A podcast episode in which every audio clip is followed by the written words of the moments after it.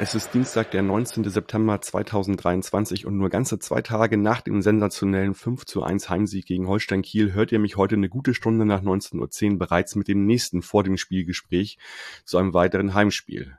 Am Samstag kommt Erstliga-Absteiger Schalke 04 zu uns ans Millantor. Was uns da wie erwartet, darf ich heute mit einer neuen Stimme beim Millanton besprechen. Ich darf recht herzlich Thorsten von 1000 Freunde begrüßen. Moin Thorsten. Hallo nach Hamburg. Ja, vielen Dank für die Einladung. Ich freue mich. Ja, schön, dass du da bist. Wir freuen uns auch. Ähm, in guter alter Manier darf ich dich bitten, Thorsten, dich einmal der Hörerschaft vorzustellen. Wer bist du? Was machst du so in deinem Leben? Und warum der und warum Schalke 04 und nicht der VfL Bochum, sage ich mal, oder äh, RW Essen? um hier nicht den für dich schlimmsten aller Vergleiche bemühen zu müssen. Ähm, ja, die drei Fragen. Ja, gerne. Also, ähm, ich bin gebürtiger Duisburger, ähm, wohne mittlerweile in Gelsenkirchen, was aber tatsächlich gar nichts damit zu tun hat, dass ich jetzt äh, irgendwie mein Herz an Schalke 04 verloren habe. Ähm, das hatte familiäre Gründe. Ähm, keine familiären Gründe hatte es, dass ich heute Schalker bin. Es ist so, dass ich äh, in den 90er Jahren ähm, ja, mich selbst noch als Bayern-Fan gesehen habe, aber so eine Art Fernsehen-Bayern-Fan war. Also von klein auf, als Junge, ne? Da war es halt damals so, ich bin Jahrgang 72 und früher war es so, in der Sportschau hat man drei Spiele gesehen in Zusammenfassung, die Bayern waren halt irgendwie immer dabei. Und ähm, ja, so wurde ich dann irgendwie zum Bayern-Fan, das hat sich sehr lange gehalten. Ähm, ich habe aber ähm, einen Freund gehabt in, äh, in, in Duisburg, ähm, der, der ein bisschen älter war als ich, mit dem ich total gerne zu Bundesligaspielen gefahren bin. Wir, wir sind im Westen halt überall hingefahren, in die verschiedensten Stadien. Ähm, haben ähm, die ganzen alten Stadien, das alte Müngersdorfer Stadion, das alte, den alten Böckelberg besucht und so und haben das regelmäßig gemacht. Und ich war schon immer halt großer äh, Fußballfan und ich war auch immer schon ein Ruhrgebietsmensch. Ne? Ich war immer schon ähm, ganz zufrieden mit meiner Heimat so und ähm, naja, irgendwann verschlug es mich tatsächlich auf eine Auswärtstribüne des FC Schalke 04 im Stadion in Bochum, im Ruhrstadion. Und ähm, da war ich so ein bisschen schockverliebt. Also das hat mich total beeindruckt. Da, das war damals die große Zeit dieser Attacke-Rufe. Ähm, ich stand da so, ähm, wusste gar nicht genau, warum ich jetzt auf diese Tribüne gegangen bin, ähm, habe das gar nicht bewusst gemacht und ähm, habe mich aber trotzdem da äh, in diesem Verein verguckt. Aber das wurde, damals, das, ähm, das wurde damals noch mit Trompete intoniert, glaube ich, das Ganze. Ne? Richtig, mhm. ja, richtig, genau. Und dann flogen die Arme an einem vorbei. Und wenn man das nicht gewohnt war und wenn man das gar nicht so wusste, hat man diese Trompete gar nicht so richtig wahrgenommen. Ja, da, da blies halt irgendwie eine Trompete. Aber in dem Moment, wo dann irgendwie tausende Arme nach vorne flogen und dieser Attacke-Schrei da äh, äh, einem an den Ohren vorbeifegte, ähm, ja, das war schon sehr beeindruckend. Aber damals habe ich äh, das Ganze noch so ein bisschen weggepackt, weil das war so ein bisschen wie Fremdgehen. Ne? Also wenn man sich als als Fan versteht, selbst wenn, also selbst in der Situation ohne große Stadionbesuche habe ich mich tatsächlich damals als Bayern-Fan verstanden. Und dieses Fremdgehen, das macht man halt nicht. Ähm, aber dann ist es in meinem Leben halt so gekommen, dass ich irgendwann äh, meine spätere Frau kennengelernt habe und die war halt aus Gelsenkirchen. Und ähm, entsprechend habe ich da einen Freundeskreis mitbekommen, ähm, der komplett halt aus Schalkern bestand. Also in Gelsenkirchen ist es so, man, wenn man sich überhaupt ein bisschen für Fußball interessiert, ist man halt Schalker. Und ähm, das ist halt in Gelsenkirchen sehr präsent und auf jeder äh, äh Hochzeitsfeier, auf jeder Geburtstagsfeier ist das irgendwie auch ein Thema.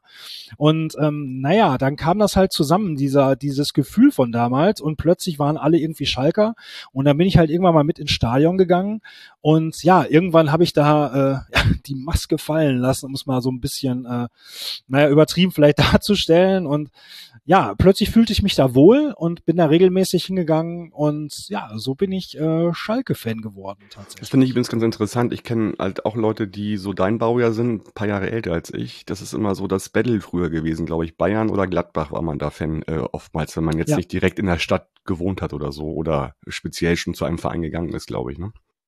Genau, aus diesen Gründen glaube ich auch, ne? Weil die wurden halt auch gezeigt. Also das war halt so, ähm, die Welt ist halt irgendwie größer geworden heutzutage. Heutzutage kann man auch äh, in, in, in Duisburg wohnen und, und Fan von äh, äh vom FC Brentford sein, weil da kann man auch alle Spiele sehen, so, ne? Und ähm, früher war es aber irgendwie nicht so. Da war die Welt halt kleiner, man hatte irgendwie weniger Informationen dieses Fantum muss sich ja irgendwie speisen. Und ähm, dann äh, war man halt auf Fernsehen angewiesen und auf die Dinge, die man sieht. Und ähm, wie Hannibal Lecter schon sagte bei Schweigen der Lämmer, man begehrt, was man sieht. Und ähm, so war das bei mir damals halt auch. Okay, alles klar. Und dann hast du ja auch irgendwann angefangen, über den Verein zu bloggen, wenn ich das richtig gesehen habe, ne? Das stimmt. Das äh, passierte, das hat sich ergeben 2007. Ähm, das war damals so eine Zeit, ähm, wo Blogs gerade so aufkamen. Ähm, Fanforen gab es schon immer. Ich habe halt äh, vorher viel in, Fan, in Fanforen gelesen, habe dann da auch schon mal geschrieben. Und ähm, naja, ich habe mir immer versucht, Mühe zu geben in meinen Beiträgen in, in diesen Fanforen, aber weißt du, danach kamen irgendwie fünf äh, Leute, die dann irgendwie äh, irgendeinen Quatsch geschrieben haben, nur einen Satz oder so, und dann war dein Text halt schon wieder auf der nächsten Seite verschwunden. Das hat kein Mensch mehr gelesen, da kam kein Austausch. Und ähm, das war damals in der Zeit war es so, da gab es Anbieter, wo man sich relativ schnell ein eigenes Blog eröffnen ja, konnte. Ich erinnere mich daran. Mhm. Today.net war das in dem Fall, da, da, da habe ich das dann gemacht und da gab's halt irgendwie schon zu jedem anderen Bundesliga-Club irgendwie ein, eine Seite und man hat dann angefangen, sich selbst miteinander zu unterhalten und sich auszutauschen. Das war halt ein ganz anderes Niveau. Also das war irgendwie sehr sachlich alles und die Leute waren durchaus kritisch ihren eigenen Clubs gegenüber. Das war noch die ganze, und, wie soll ich sagen, Kuschelzeit eigentlich mit Blogs und ganz wenig Social Media. Das war ja erst in den Anfängen eigentlich das Ganze und in den Blogs gab es auch in den Kommentarspalten noch wirklich eine sachliche Auseinandersetzung, fand ich früher. Genau, also tatsächlich diese ganze Social Media Nummer, die kam dann erst später. Die hat am Anfang Blogs auch besser gemacht, finde ich, weil nicht mehr jeder jeder Käse in, in Blogs äh, aufkam. Aber heutzutage gehen die Leute kaum noch äh, so auf Webseiten. Also man muss denen die Beiträge schon irgendwie äh, in die Social Media Kanäle bringen. Ja, ja, ist ein allgemeines Phänomen, ich weiß. Mhm. Ja, und so hat sich das jedenfalls entwickelt. Ich hatte dann angefangen zu schreiben, bin dann irgendwann in ein eigenes WordPress-Blog gewechselt, ähm, Königsblog.net habe ich das damals genannt, also ähm, von Königsblau abgeleitet, ne? Und ähm, ja, das hat Spaß gemacht. Das hat sich eine ganze Zeit lang immer weiterentwickelt, wurde auch immer größer. Ich hatte da noch immer ziemlich viele Kommentare und ja, das hat sich irgendwann erst äh, wieder ein bisschen ja gelegt, als ich aus privaten Gründen da nicht mehr ganz so viel Action reindrücken konnte, wo ich einfach nicht mehr das Pensum aufrechterhalten konnte und ähm, ja, dann hat sich das irgend, hatte sich das Thema irgendwann erledigt. Ist ja auch ein ziemlicher Zeitfresser, wenn man so ein Ding betreibt, das ist ja ganz klar, ne? Tatsächlich, ja. ja. Aber aus der Tätigkeit heraus hast du dann auch äh, angefangen, mal für Spox und Elf Freunde und so weiter auch zu schreiben, später, glaube ich, ne? Genau, richtig. Also da wollte man natürlich irgendwie äh, ja, Content haben und dann hat man, haben solche Redaktionen halt auch Ausschau gehalten nach Leuten, die dann eben schreiben können und die, die, die das halt, äh, ja, über solche Blogs halt irgendwie geübt haben. Dann habe ich halt, ähm, ja, für online äh, elf Freunde geschrieben. Ich habe dann auch für die äh, WAZ, das ist die hiesige Zeitung hier, ähm, für die Printausgabe ähm, Texte verkauft und ähm, ja, das hat sich schon, hat sich schon so ganz gut entwickelt, aber wie gesagt, das hörte dann halt irgendwann auf, als ich das erstmal aus privaten Gründen für eine, für eine Weile nicht mehr aufrechterhalten konnte. Mhm. Und letztendlich bist du aktuell gelandet bei 1000 Freunde, äh, bei einem besonderen quasi Podcast-Format, ne? Das ist ja auch noch relativ neu, ne, das Ganze. Richtig, ja, genau. Da äh, bin ich zugekommen, weil ich äh, im letzten Jahr halt ähm, mit mit ein paar anderen Schalkern mich da connected hatte für ein anderes Projekt und ähm, mit mit einem von den anderen, mit dem Cornelius Canto, ähm, war ich dann äh, oft in guten Gesprächen und wir haben uns überlegt, ob man nicht vielleicht doch nochmal wieder sowas machen sollte, wieder einen Podcast machen sollte. Ähm, wir wollten aber nicht halt so einen üblichen Podcast machen. Also es gibt zu jedem Schall, äh, zu jedem äh, äh, Club ja auch Podcasts, wo sich nur in Anführungsstrichen zwei Leute hinsetzen und selbst jetzt über das Spiel reden so. Und das alleine wollten wir nicht tun, sondern wir wollten schon uns auch irgendwie abheben. Und das war halt gerade nach der Corona-Zeit und in Corona haben ja alle gelernt, mit Zoom umzugehen und haben sich äh, abends äh, in virtuellen Kneipen getroffen, damit man sich mit Freunden überhaupt mal ein bisschen connecten konnte. Und daraus entstand dann halt die Idee, dass wir sowas machen möchten wie äh, ja ein Zoom-Raum. Also wir wollten äh, ne, ne, einen Raum eröffnen, wo Leute mit uns diskutieren können. Und sowas machen wir jetzt halt. Also wir nehmen das tatsächlich auch mit Zoom auf, weil ähm, Zoom kennt halt irgendwie jeder, also haben ganz viele Leute schon mal gemacht. Und ähm, wir laden dazu ein, live dann dabei zu sein. Wir haben trotzdem aber in der Regel einen Gast, mit dem wir über Themen reden, die wir vorher vorgeben, wo wir uns halt auch, äh, ja, redaktionell halt Fragen überlegen und uns einen Weg aufzeichnen, wie wir die Show angehen möchten. Und ähm, das Spannende ist aber, dass die Leute, die dann dabei sind, live eben sich auch zu Wort melden können und dann selber ihren Input geben können, selber Fragen stellen können. Und das macht äh, diese Aufnahme dann halt besonders. Man weiß halt nie genau, wo es hingeht. Und man weiß auch nie genau, wie lang es am Ende sein wird. Und ähm, das ist schon ganz spannend. Und ja, da sind wir jetzt gerade bei der achten Folge. Die haben wir gestern Abend aufgenommen und heute online gestellt. Sehr schön. Und damit machst du mir auch den perfekten Übergang, weil in dieser Folge, ähm, das wäre meine, mein, mein erster Punkt heute hier im Podcast, ähm, eure Folge ging, in eurer Folge ging um das neue sozusagen Schalke Sportkonzept. Ähm, das ist vor knapp zwei Wochen von eurem Sportvorstand Peter Knebel vorgestellt worden. Liebe Grüße an dieser Stelle. Ich durfte Peter noch ein paar Jahre am Millantor als Spieler sehen. Und sowieso hat er ja immer noch irgendwie einen Rucksack hier in der Stadt zu stehen und eine Verbundenheit mit dem Ganzen hier. Ähm, ähm, ja, also dieses neue Sportkonzept. Äh, wie ich gelesen habe, was ich gar nicht wusste, äh, das ist schon vor über zehn Jahren mal quasi auf einer Mitgliederversammlung bei euch äh, äh quasi verkündet worden, dass das entstehen soll. Jetzt zehn Jahre später ist es nun da. Ähm, da gibt's immer so als Vorwurf, sei zu oberflächlich, zu allgemein gehalten. Kannst du vielleicht mal einen kurzen Abriss geben, was, was macht, also was ist eigentlich da drin in diesem Sportkonzept und, und wie nimmst du das wahr? Ja, ähm, also tatsächlich ist das eine alte Idee ähm, und ähm, Schalke 04 hat sich äh, in Zusammenarbeit mit, äh, einem, mit einer Gruppe von Fans mal ein Leitbild gegeben, ähm, wo halt, ja, also Leitbild, äh, wo äh, aufgeführt ist, wie Schalke sein sollte, ja, wie sich Schalke zu bestimmten Themen verhalten sollte. Und unter Punkt 10 ist da eben aufgeführt, dass man sich äh, ein Sportkonzept geben soll, an das sich alle Mannschaften zu halten haben, an dem sich der Club orientieren soll und wo Wert drauf gelegt werden soll, ähm, dass die Jugendabteilung ähm, die Persönlichkeiten der Jugendspieler fördern soll. So. Ähm, und das ist im Prinzip die Grundlage oder der, ja, damit wird halt begründet, dass es jetzt halt dieses Sportkonzept auch gibt und dass es eben dann auch öffentlich äh, gemacht wurde. Und ja, dieses Sportkonzept hat 72 Seiten. Das ist auf der äh, Webseite des FC Schalke 04 für alle Vereinsmitglieder äh, runterzuladen. Und äh, ja, kann man sich dann halt ansehen. Das ist eine PDF-Datei und ähm, umfasst halt viele Bereiche des äh, Profisports. Also äh, da geht's halt um Scouting, da geht's um Datenanalysen, wie Schalke da vorgeht, da geht's darum, wie man eben äh, Jugendspieler entwickeln möchte, wie man das tut und ähm, naja, der, der Kritikpunkt, der bei vielen Fans aufkommt, ist, dass ähm, in diesem Sportkonzept wenig dazu steht, wie Schalke ähm, vom Stil her mit der Profimannschaft Fußball spielen soll.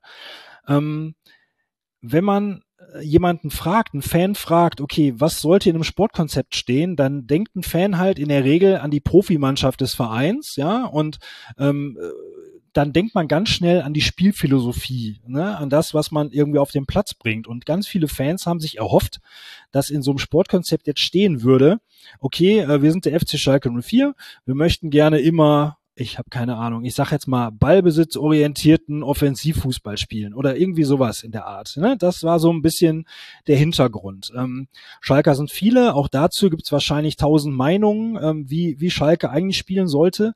Nur dass halt in diesem Sportkonzept unter dem äh, ja, unter dem Kapitel Spielphilosophie eigentlich sowas gar nicht groß ausgeführt wurde. Ja, ähm, das hat schon viele Fans enttäuscht. Und ähm, darum dreht sich die ganze Kritik. Hm, ich verstehe. Also ich meine, ist natürlich auch ein bisschen schwierig, würde ich vermuten, irgendwie in der Zeit, wo Trainer kommen und Spieler gehen, irgendwie da relativ genau zu sagen, wie dann der äh, Spielstil sein soll. Also stelle ich mir auch schwierig vor. Richtig, genau. Das stelle ich mir auch schwierig vor. Aber die Idee dahinter, also, die, also das Argument von vielen Fans, und das kann ich zum Teil auch nachvollziehen und teile das in, in gewissen Bereichen auch, ist, ähm, genau das ist ja der Haken. Ja, Also Schalke 04 hat eine relativ hohe Fluktuation an Trainern und ähm, man kann nicht unbedingt erkennen, dass die einzelnen Trainer, die in einer Folge verpflichtet wurden, ähm, von der Idee des Fußballs unbedingt viel miteinander zu tun haben. Und das ist ja eigentlich ein Problem des Clubs. Also wenn ich äh, sage, okay, ich habe jetzt hier einen Trainer, der lässt so und so spielen, wenn ich einen neuen Trainer verpflichte, klar, der soll Dinge anders machen, aber ich sollte den ja am besten mal so wählen, dass der mit dem Spielmaterial, was wir im Verein haben, irgendwie gut klarkommen kann. Und man erhofft sich halt, dass der Verein von sich aus, also übergeordnet zu einem Trainer, eine Vorgabe macht und dazu dann eben Spieler als auch Trainer überhaupt die ganzen Protagonisten halt verpflichtet, dass das Ganze so eine Richtung hat, an die sich dann alle zu orientieren haben, in der Hoffnung, dass dann die Umbrüche halt nicht so mhm. groß sein werden. Also ich glaube, so ein Rahmen kann so ein Konzept vorgeben, wie auch immer das sein wird oder sein sollte. Ich finde auch, wenn man dazu speziell wird, ähm, das macht ja noch ganz andere Fässer auf, wie zum Beispiel äh, quasi diese, diese Ausrechenbarkeit gegenüber anderen Vereinen, die Spiele abgeben, Spielerberatern und so weiter wahrscheinlich auch. Ne? Absolut, so sehe ich das auch. Ähm, und das ist auch ganz klar da rauszulesen, wenn man sich den Text mal durchliest, ähm, dass da halt natürlich äh, ja drin steht, dass am Ende der Trainer entscheidet, äh, wie äh, der Matchplan ist. Und ähm, naja, also das ist so ein bisschen der Versuch, darzustellen, was man eigentlich möchte, ohne aber sich irgendwie angreifbar zu machen, dass nachher irgendjemand sagen kann, okay, das steht aber jetzt ganz anders im Sportkonzept. Jetzt spielt er hier so ein Kram oder so, ja. Also das ist schon so ein bisschen ja. dieses Hin und Her. Wahrscheinlich dient es auch nur dazu, glaube ich, sich daran abzuarbeiten jetzt, also ein, eine Diskussion in Gang zu bringen oder einen Diskurs vielleicht sogar. Äh, dann ist das vielleicht auch schon das Richtige dafür, um das ähm, quasi so einen Prozess in Gang zu setzen, wahrscheinlich ja, um die Diskussion zu starten, hat auf jeden Fall funktioniert. Ja. Und ähm, im Nachgang, also an dem Montag nach dem Donnerstag vor zwei Wochen, wo das veröffentlicht wurde, hat Peter Knäbel ähm, auch äh, so ein Live-Gespräch gemacht. Mitgeredet heißt das bei uns. Ähm, das ist ein Format, wo äh, Fans, Mitglieder ähm, Fragen einreichen können, die ihm dann gestellt werden, ähm, wo auch kritische, also richtig kritische Sachen auch vorgetragen werden tatsächlich. Und äh, in diesem Format hat er dann halt auch gesagt, ja, das ist halt jetzt die erste Version, das soll ja auch leben, das soll, darf ja auch weiter äh, äh, ja verändert werden und ähm, ja, da ist er quasi offen gewesen, ja, an, an diesem Konzept dann eben auch äh, zu arbeiten und durchaus auch im, im Diskurs mit, mit Fans und Mitgliedern das vielleicht zu verändern. Ich glaube, einige waren verdutzt, als er dann über den Schalker Kreisel kam, glaube ich, äh, in, der, in der Argumentation oder in einer seinen Aussagen. Äh, aber äh, ja, also das war auf jeden Fall das Format, wo er es nochmal näher erklärt hat. Ne? Ja, genau. genau. Also ich fasse ja, zusammen, über 70 Seiten ähm, Sportkonzept und ab jetzt wird noch weiter diskutiert. Richtig, ja. Wobei auch Schalke natürlich auch immer diskutiert wird. Und ähm, also es, es wäre völlig unvorstellbar gewesen, dass da irgendein Konzept rauskommt, wo alle sagen, Juche, das ist es jetzt und äh, super und ab sofort läuft alles gut und da müssen wir nicht mehr drüber nachdenken. Ja, genau. Das äh, ist völlig unrealistisch. Ja, die Leute äh, streben ja nach, nach Vereinfachung. Also insofern haben sie, denken die vielleicht auch, dass es damit besser geht, aber das wird es wahrscheinlich nicht sein. Ding Dong, Werbung. Ihr kennt die leckeren Biere von Kevida bereits aus unseren gemeinsamen Tastings und habt auch sicherlich schon im Online-Shop von Kevida bestellt. Ab sofort habt ihr aber noch eine weitere Möglichkeit, das Bier von Kevida zu entdecken. Jeden Donnerstag ab 17 Uhr schenkt Kevida in seiner neuen Pop-Up-Bar in Eimsbüttel Bier von vier Zapfhähnen aus und darüber hinaus sind auch die leckeren alkoholfreien Biere in der Flasche dort erhältlich. Und wo findet ihr die neue Pop-Up-Bar? Viele von euch kennen sicherlich die Gloria Bar in Eimsbüttel. Diese befindet sich äh, an der Belle Alliance Straße 31, direkt an der Ecke zur Lindenallee. Wenn ihr vor dem Eingang der Gloria Bar steht, dann schaut ihr nach links und dann seht ihr auch schon das niegelnagelneue Leuchtlogo von Kevida. Das hängt genau über dem Eingang der Pop-Up Bar und äh, ja, die Kevida Pop-Up Bar ist ein gemeinsames Projekt der Gloria Bar. Zusammen mit Kevida und die Biere an den Hähnen wechseln wöchentlich. Ich habe mir das in der letzten Woche schon mal angesehen und bin super begeistert von dieser kleinen Location über zwei Etagen. Ab sofort gibt's also eine weitere Möglichkeit, Kervida vom Fass zu genießen. Cheers! Alle spannenden Biere von Kervida mit und ohne Alkohol findet ihr wie immer auf kervida.bier. Bier in der englischen Schreibweise und bitte denkt stets daran, Bier mit und ohne Alkohol verantwortungsvoll zu genießen. Ding Dong, Werbung, Ende. Ja, gehen wir doch mal direkt mal so ins, ins äh, tagesaktuelle Sportliche rein. Ähm, ihr seid gestartet in die Saison nach sechs Spieltagen, seid ihr auf Platz zwölf, äh, seid mit zwei Siegen, einem Unentschieden und drei Niederlagen gestartet. Wie fühlt sich der Saisonstart für dich äh, oder für euch aus deiner Sicht an? Ja, schlimm. Also auf jeden Fall schlimm. Ähm, man hat sich schon erhofft, also klar, dass ähm, Schalke wieder äh, einen großen Umbruch hatte, klar, ähm, dass das Mittelfeld quasi neu ist. Ähm, trotzdem hat man sich natürlich einen besseren Start erhofft. Und ähm, dieses Spiel gegen Magdeburg, ähm, weiß nicht, was du, was ihr, was die Hörerinnen und Hörer davon mitbekommen haben. Auch einiges. War ja auch einiges. Ich war das, ja auch ein Spiel. Ich habe das ganz ordentlich gesehen in einer, in einer sozusagen langen, langen Zusammenfassung. Ich habe zum Beispiel gesehen, wie euch Magdeburg die erste halbe Stunde gegen die Wand gespielt hat. Absolut, ne? Und äh, nicht nur das, auch am Ende war es natürlich ein Spiel, was man auch genauso gut hätte dann unentschieden spielen können, äh, wo Michi Langer, der dann dritte Torwart mittlerweile, noch die Hand äh, äh, zwischen Ball und Linie bekommen hat. Ähm, das war ja ein Spiel, was jetzt auch anders hätte ausgehen können. Und es war natürlich ein tolles Spiel, es hat Spaß gemacht, da im Stadion zu sein, es war ein Riesenerlebnis. Ähm, und ja, es hat auch gezeigt, dass Schalke sich aus so einer echt üblen Situation, wo man wirklich an die Wand gespielt wurde, auch irgendwie außer von alleine wieder rausziehen konnte. Und das sind so die Dinge, die einem jetzt Hoffnung machen. Ja? Ähm, aber klar, spielerisch äh, hat da noch nicht so wahnsinnig viel funktioniert in dieser Saison bisher. Ja, also ich habe ich hab auf jeden Fall aus dem Spiel mitgenommen, da läuft noch einiges unrund bei euch. Äh, vor allen Dingen auch so in den Abwehrmechanismen im defensiven Mittelfeld. Äh, aber äh, wenn man jetzt nur mal das Spiel als Parameter nimmt, der Kampfgeist ist da und, und äh, da waren Spieler auf dem Platz, die das Spiel annehmen. Äh, mal abgesehen vielleicht von Moore, der früh ausgewechselt worden ist, weil er echt einen rabenschwarzen Tag hatte. Ne? Der hatte wirklich einen schlimmen Tag, ja. Ähm, dass der Kampfgeist da ist, der ist, der ist da. Also der war auch in den anderen Spielen schon da, aber äh, der Fußball wurde halt nicht gut auf den Platz gebracht. Ähm, Im Spiel gegen Magdeburg war es halt so, dass halt beide Abwehrreihen halt große Probleme hatten. Die Magdeburger sind hinten jetzt auch nicht ähm, nicht der beste der beste Club der Liga, ja. Also die spielen halt, sobald der Ball im Mittelfeld rotiert, ist super und nach vorne haben die auch viele Ideen, aber hinten waren jetzt halt auch unsicher und das wusste Schalke schon ganz gut zu nutzen. Also man hat dann schon die Räume bespielt und äh, Lino Tempelmann hat im im, Mittelfeld ganz gut agiert und hat die Bälle gut verteilt. Ich fand den auch super, also vor allem in der zweiten Halbzeit. Also der ist schon sehr dynamisch, wenn der antritt, finde ich. Und äh, wenn der losgeht da durchs Mittelfeld uh, bis, bis weiß ich nicht, kurz von 16 da und dann Anspiel, Anspielposition findet, also hat er schon einen richtig guten Job gemacht, finde ich, da in dem Spiel. Ja, finde ich auch. Und das ist auch einer der Hoffnungsträger so, ne? Die, der hat halt auch in den ersten Spielen noch nicht so richtig ähm, äh, die Füße auf den Boden bekommen. Aber wie gesagt, das sind auch alles neue Leute. Also das Mittelfeld ist ja komplett neu zusammengestellt worden.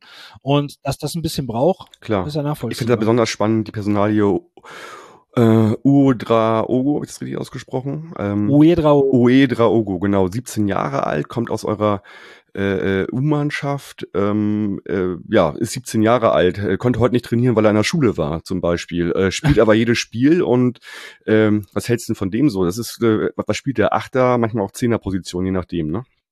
Genau, ja, eigentlich komplett offensiv, ja. Also den kannst du hinter den Spitzen ein, einsetzen. Der hat auf der Achterposition, der ist auch schon mal auf dem Flügel ausgewichen, beziehungsweise wurde dann dort äh, verplant, weil gerade nichts anderes frei war. Aber tatsächlich ist so, dass das so ein Spieler ist, der sich traut, auch gegen zwei Leute äh, anzudribbeln, ähm, der es dann immer wieder auch mal schafft und der so Sachen macht, ähm, die halt ja, so abseits von dem sind, was so der normale äh, Profi so tut. Also der ist schon, erinnert so ein bisschen an, an Sané früher, ähm, der ja auch äh, sehr dynamisch war. Äh, äh Odraogo ist vielleicht nicht ganz so dynamisch, aber ähm, ja, dribbelstärker und auf engen Raum eher der Spieler, der dann Lösungen findet.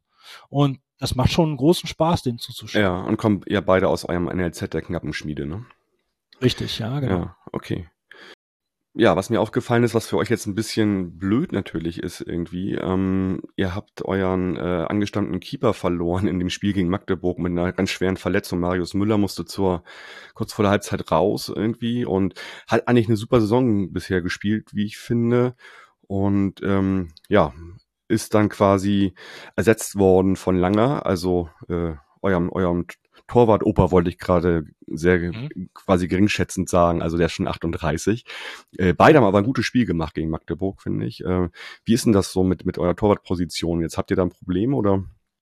Ja, kann man glaube ich nicht anders sagen. Aber Schalke hat jetzt in den letzten fünf Jahren eigentlich immer schon ein Problem auf der Torwartposition, ähm, weil Ralf Fährmann einfach wahnsinnig verletzungsanfällig ist. Eigentlich sollte Ralf Fährmann ja die Nummer eins sein, mit der man in die Saison geht, nachdem er ja in der letzten Rückrunde in der ersten Liga wirklich gute Leistung gebracht hat. Ähm, hat sich aber in der Vorbereitung beziehungsweise in, in der Vorphase der Vorbereitung schon verletzt, das, so dass er halt quasi überhaupt gar nicht daran teilgenommen hat. Ähm, und äh, ja, Müller hat sich dann den Platz erkämpft. Müller war tatsächlich der konstanteste Spieler in diesen ersten Spielen dieser Zweitligasaison und war derjenige, der äh, ja den einen oder anderen Punkt tatsächlich sogar gerettet hat.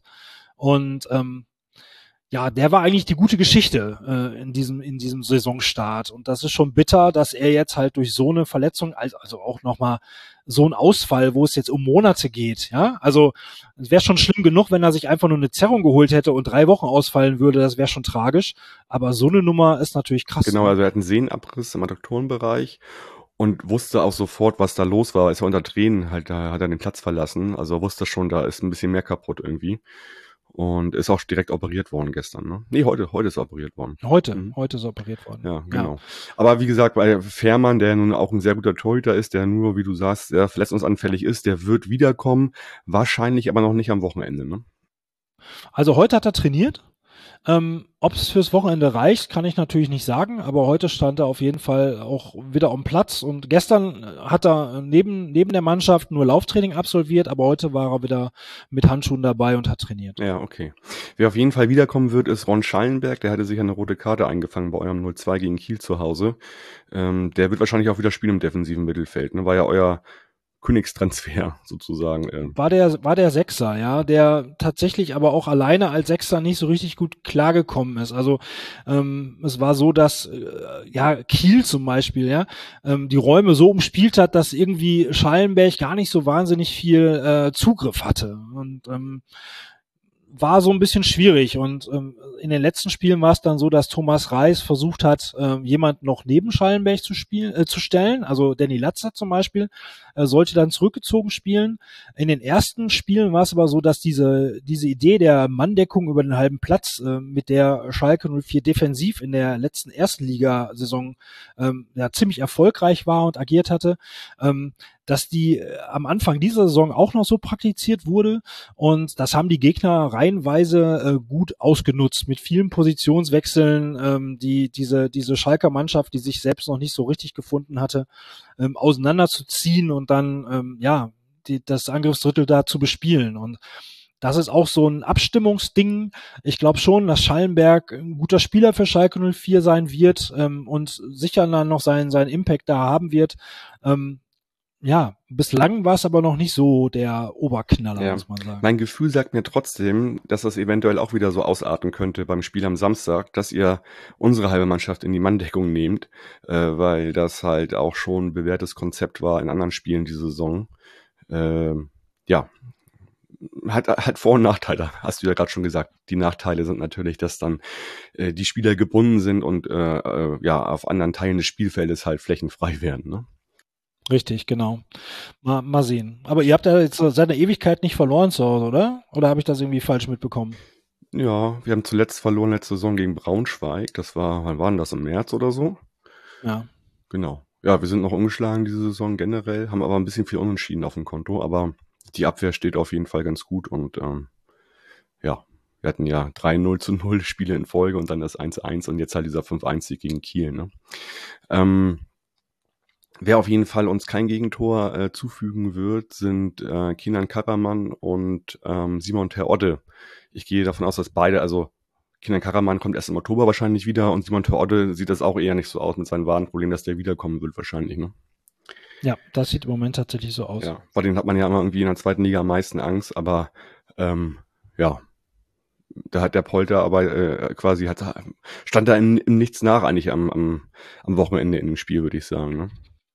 Das stimmt. Also mit Polter ist man da ganz gut bedient. Also ich würde tatsächlich auch sagen, dass deswegen äh, Karaman halt mehr fehlt. Ne? Also Karaman ist schon tatsächlich äh, ist ein Flügelspieler, Jetzt, ne, während die anderen beiden halt im Zentrum stehen, ne, Theodor und Polter eigentlich, ne. Ja, und ist auch wirklich ein erfahrener und gestandener Profi, der auch weiß, was er tut und ähm, der für die zweite Bundesliga, da soll es gar nicht despektierlich klingen, aber für die zweite Bundesliga ist das ein richtig guter Spieler, so, der halt auch einen Unterschied ausmachen kann und der auch in den ersten Spielen da getroffen hat und der auch direkt im Saft war, ne.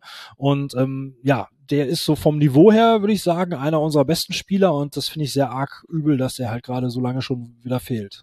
Ja, ja okay. Müssen jetzt andere vorne auffangen, also in Form von Moor, Mokin, wer, wer, wer ist da? Murkin, ja. Murkin ist dann Genau. das, ne? Murkin. Murkin, Ja. Murkin. Mukin geschrieben. Ja, Murkin, Murkin, okay. Gut, ähm, also man muss ja sagen, ihr kommt halt doch mit Rückenwind nach Hamburg. Irgendwie habt dieses 4-3-Spiel oder habt, habt, habt euch ein 4-3 gegen Magdeburg geholt. Magdeburg wahnsinnig stark. Also ich glaube auch, die werden bis zum Ende der Saison weit oben mitspielen. Ähm, haben sich da gut jetzt in die zweite Liga reingekommen und jetzt wirkt quasi auch äh, der Tietz-Fußball in der zweiten Liga ganz gut. Klar, die sind hinten offen und so weiter, aber wenn man immer vorne in der Regel ein Tor mehr schießt, ich glaube, die werden lange oben dran bleiben. Ähm, eine sehr angenehme Spielweise auch als neutraler Zuschauer, finde ich, wenn man da die Spiele von denen sieht. Also, hat man ja gesehen beim 6-4 gegen Hertha und jetzt bei euch das 3-4. Was denkst du denn, äh, ja, was das für ein Spiel werden kann am Samstag? Hast du einen Tipp? Nee, nicht wirklich. Also tatsächlich nicht, weil Schalke ist im Moment auch so ein bisschen so eine Wundertüte. Ne? Das hat man ja in dem einen Spiel alleine schon sehen können, ja, dass äh, irgendwie eine halbe Stunde äh, Schalke überhaupt gar keinen Zugriff bekommen hat und keine Idee hatte, wie man gegen diese äh, Mannschaft aus Magdeburg, von der man ja wusste, dass die so spielen, ne? das ist jetzt, die haben jetzt nicht zum ersten Mal so gespielt, die haben die ganze Saison schon so gespielt und trotzdem äh, hat Schalke da keinen keinen Fuß auf, auf den Boden bekommen um dann aber doch trotzdem mit ein paar Offensivaktionen sich irgendwie das Selbstbewusstsein zu holen und die Fans in den Rücken zu kriegen und das Ding dann zu drehen. Ähm, und das ist so offen, ähm, ja, also mir ist klar, dass St. Pauli zu Hause eine sehr starke Mannschaft ist. Ich glaube, dass es ein Riesending wird für Schalke, eine Riesenaufgabe wird für Schalke. Ähm, aber was Schalke dann zu leisten imstande ist, das vermag ich nicht vorauszusagen. Ja. Auf jeden Fall freue ich mich schon mal, dass ein Samstagabendspiel wieder ist. Ich weiß noch, ich erinnere mich noch an das 2-1, an den 2-1-Sieg von uns im Dezember 2021. War ein super Spiel, äh, war, ja, unter Flutlicht. Äh, ich finde, das ist so ein angemessener und schöner Rahmen auch gegen Schalke. Ihr werdet natürlich wieder wie immer sehr viele Menschen äh, im Stadion sein, inklusive ja auch, auch dir. Du bist ja auch dabei, ne? Tatsächlich, ja. Ich bin, ich komme mit meinem Sohn. Ähm, ich bin nicht so der große Auswärtsfahrer, aber einmal pro Saison eine, eine Tour mit meinem Sohn und eine Tour mit meiner Tochter mit Übernachtung dann. Und ja, insofern, ich freue mich auf Hamburg. Wir fahren äh, samstags morgens los und werden dann einen guten Tag haben. Äh, wohnen auch ganz in der Nähe vom Stadion und können dann zu Fuß gehen und äh, schlafen dann und fahren erst am nächsten Tag wieder nach Hause. Ja, okay. Ja, ich denke mal, die Karten, frage ich mal die Kartenfrage, die waren wahrscheinlich ruckzuck weg, auch wa- wahrscheinlich bei euch, ne? Die sind immer ruckzuck weg. Immer ruckzuck weg. Ach ja, genau, ich hatte ja mal mit Anne gesprochen, die meinte auch, es gibt da halt so Auswärtsfahrerlisten. Ihr habt so ein Scoring-System, glaube ich, ne? Für. Genau, da gibt's so ein System, da kriegt man halt Punkte, dann wird festgelegt, mit welchen Punkten man da äh, in, dem, in dem Pool ist und ähm, ja, so läuft das. Und dann bewerben sich immer eigentlich äh, genug Leute dafür, so dass es da, äh, ja, da gibt's keine zweite Runde oder so, ne? Also da bewerben sich die Leute und dann werden die Karten verteilt und dann hat man entweder eine bekommen oder eben nicht. Ja, okay. Was ich schon mal sagen kann, ähm, diese Woche beginnt hier das Reeperbahn Festival. Also es wird eine Mhm. Menge, Menge los sein, auch auf dem Kiez logischerweise am, am Wochenende. Das solltet ihr schon mal mit einpreisen, wenn das hier die Schalker äh, innen hören, dass äh, einiges los sein wird in der Stadt. Ich denke, das ist den meisten schon bewusst. Ja, okay. Gut. Ja, ansonsten hast du noch ein Thema vielleicht, was es nicht bis nach Hamburg geschafft hat? Was äh, Oh. außerhalb des Sportkonzeptes vielleicht irgendwie, gab es noch was, was nicht im Verein oder in der Fanszene oder äh, im Präsidium? Nee, da fällt mir gerade gar nicht so viel ein. Unser Präsidium ist ja, ist ja nicht so voll besetzt. Uns fehlt ja jetzt ein Vorstandsvorsitzender. Ich hörte davon. Ne, der wird da gesucht und ähm, da gibt's jetzt aber noch keinerlei äh, Gerüchte und keinerlei Neuigkeiten zu. Insofern, da gibt's eigentlich nichts zu erzählen. Dieses Sportkonzept war die letzte Nummer, die halt äh, ja aus dem aus dem Club kam, was äh, was den Vorstand anging. Und ja gut, da haben wir jetzt ausführlich drüber gesprochen. Jetzt geht's halt einfach um Fußball und ja, ich hoffe, dass Ralf Fährmann es schafft, im Tor zu stehen. Ansonsten, ja, Michi Langer. Sympath auf jeden Fall. Mal gucken, ob er Schalke retten kann. Ach, nochmal. 38 Jahre aus Österreich. Überragende zweite Halbzeit. Auch nochmal, wie er dann in der 90. plus 5, als schon der Magdeburger Torwart mit vorne war, nochmal den Ball gehalten hat. Ne?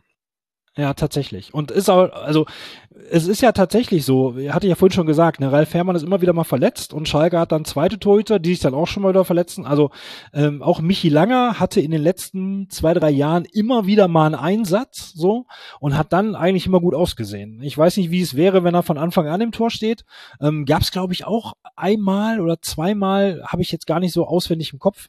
Ähm, aber naja, im besten Fall, im besten Fall ist, ist, ist Ralf Fährmann dann wieder fit ähm, hat ja äh, über seinen Berater ein Medienthema damit aufgemacht, dass er ja eigentlich als Nummer eins in die Saison starten wollte. Ähm, ja, dann kann er jetzt mal zeigen, dass er die tatsächlich ist. Ne? Genau, wir werden ihn durch permanentes äh, Distanzschussspiel äh, quasi äh, fordern äh, am, am Samstag, gehe ich von aus. Schön wäre, wenn die ersten zwei, drei Schüsse aus der Distanz irgendwie so wären, dass er seine Sicherheit wiederfindet. Dann äh, Ralf Fährmann ist so ein Typ, ne? Manchmal denkt man, okay, er ist am Anfang nervös, aber wenn er die ersten ein, zwei Bälle gut gehalten hat, dann kann er wirklich über sich hinauswachsen und kann eben auch Spiele entscheiden. Ja, meinetwegen dürfen die gerne wieder alle im Winkel kleben. Ich hätte nichts dagegen. Es war sehr schön am Sonntag. Thorsten, vielen Dank für deine Zeit heute Abend. Ähm, ich wünsche euch eine gute Fahrt nach Hamburg, guten Aufenthalt und wir sprechen uns Montagabend wieder.